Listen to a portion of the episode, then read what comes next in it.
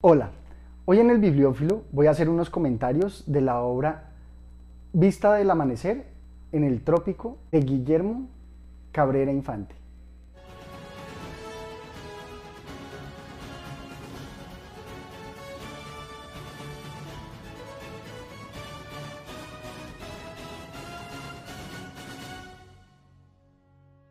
Es un libro subversivo. A primera vista parece más un poemario pero sorprende la calidad de la obra con la cual eh, nos muestra a través de pequeñas imágenes toda la historia de Cuba. Es casi como si fuéramos pasando un álbum de fotos con la historia no solo de la isla, sino acaso de Latinoamérica entera. Algo que me pareció muy curioso es que la obra no presenta muchos nombres. Es como si intencionalmente se hubiera escrito para personas que ya conocen de la historia de Cuba o como una estrategia para que el propio lector sea el encargado de investigar en profundidad. A través de imágenes, de cuentos, de poemas, la obra nos va presentando la historia de Cuba desde la época de la conquista hasta la, la época actual. Nos va contando de sus mitos, de sus leyendas, de sus héroes nacionales, de sus peleas, de sus luchas, de sus rebeliones.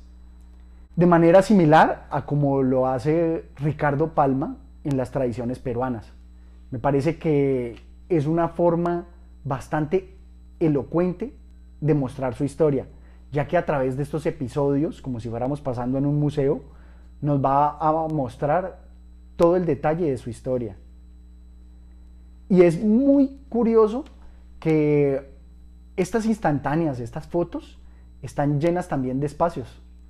Precisamente nos deja esos espacios para reflexión, para investigación o simplemente para dejar volar la imaginación.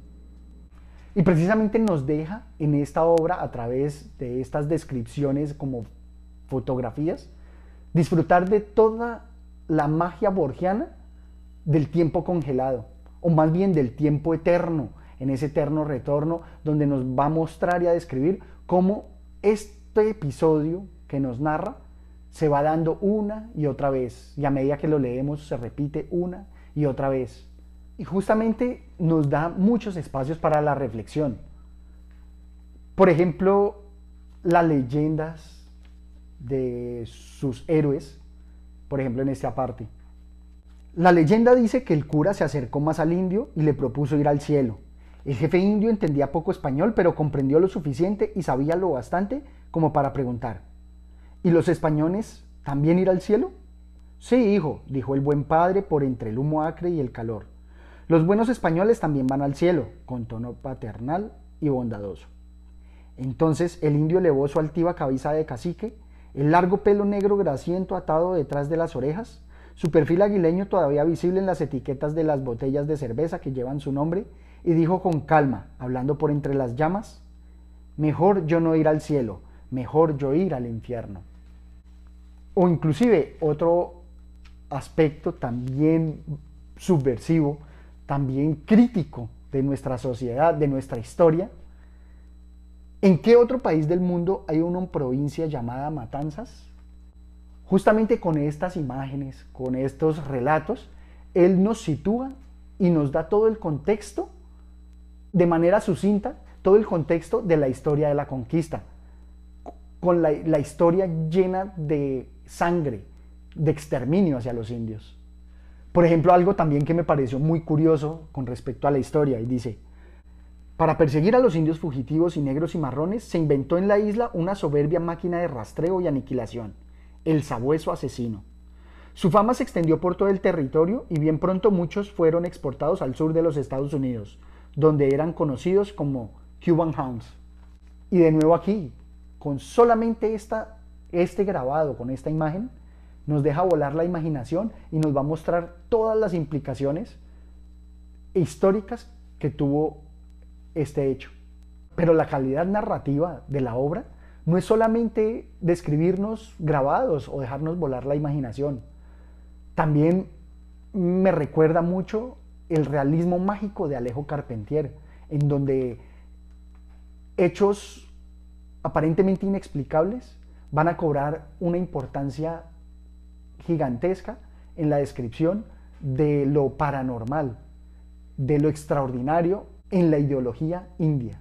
Más tarde el enemigo encontró, casi por casualidad, entre la hierba de la sabana su cadáver. Al registrarlo supieron que se trataba del mayor y rápidamente condujeron el cadáver a la capital de la provincia, donde se incineró y sus cenizas fueron esparcidas al viento. Todo lo hicieron con tal premura que parecía como si temieran que aún las cenizas pudieran sublevarse. Y es que en toda nuestra historia caribe hay un caudillo que inspira tanto a las masas, que inspira tanto a la población, que solamente pronunciar su nombre genera miedo y hace que todos nos sublevemos. Como acá también, que se evoca y se exalta lo patriótico. Cuando le informaron a la madre del general que éste se había rendido, ella respondió que ese no era su hijo. Cuando le explicaron que antes de ser apresado por el enemigo se había pegado un tiro, dijo, ah, ese sí es mi hijo. Y también aspectos anecdóticos de las luchas que se veían eh, en su historia. Así que sin arma no, dijo el comandante sin preguntar. Ustedes no pueden quedarse aquí sin armas, dijo alzando la voz. Vuelvan a donde salieron. No tenemos armas ni tampoco comida, dijo, y no vamos a andar alimentando bocas ociosas. El enanito lo miró una vez más, pareció pararse en puntas de pies, preparar su onda y lanzar la piedra. Y si no tenían armas, ¿para qué llamaron al pueblo a la lucha? Y justamente a través de estas anécdotas nos muestra todo lo importante en la historia y la política latinoamericana, no solamente cubana, donde muchas veces usan al pueblo, justamente lo incitan a que se queje para después soliviantarlo y calmarlo con pequeñeces, para que se, sea dócil ante el poder. Y cómo no rescatar también aquí pues la crítica al racismo. Venía un negro entre los contrarrevolucionarios recién desembarcados, cuando el jefe de la patrulla de la lucha contra bandidos que los rodeó no más desembarcar lo vio, gritó, ¡Ah carajo! y lo mató en el acto. Los otros contrarrevolucionarios fueron trasladados a la capital, juzgados y algunos fueron sentenciados a penas de muerte. Otros recibieron condenas de 30, 20 y 15 años de prisión. Pero al negro lo mataron en el acto.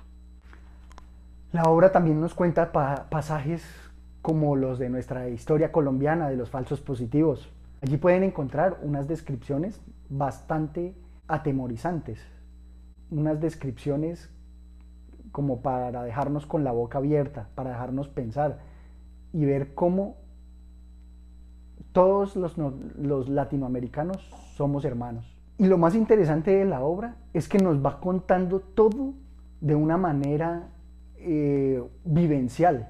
Es como si de la mano de Guillermo estuviéramos recordando cada una de las experiencias, rememorando las experiencias que nos evocan los lugares conocidos. Otra parte que me gustó mucho de la obra es eh, el recuerdo que me generó, pues justamente en esta fotografía de Guillermo Cabrera, tiene un parecido enorme con mi tío que falleció el año pasado. Y casi que al ver esta obra, no dejo de pensar en cómo mi tío también leía este tipo de literatura y me, lo imagino a él pensando y leyendo esta obra y haciendo las comparaciones con su natal San Andrés Islas. Y justamente ahorita, que en tan poco tiempo han sufrido tantas tragedias y el abandono del Estado colombiano, pues no dejo de pensar en que esta obra tiene una actualidad increíble. Todo lo que nos cuenta allí, viéndolo desde el pasado hasta el presente, todo es muy actual. Todas las luchas, todos los asesinatos, inclusive todas las anécdotas, cuando nos adentramos en la naturaleza de la isla. Espero que esta obra sea de su agrado y espero los comentarios. Hasta una próxima oportunidad. Adiós.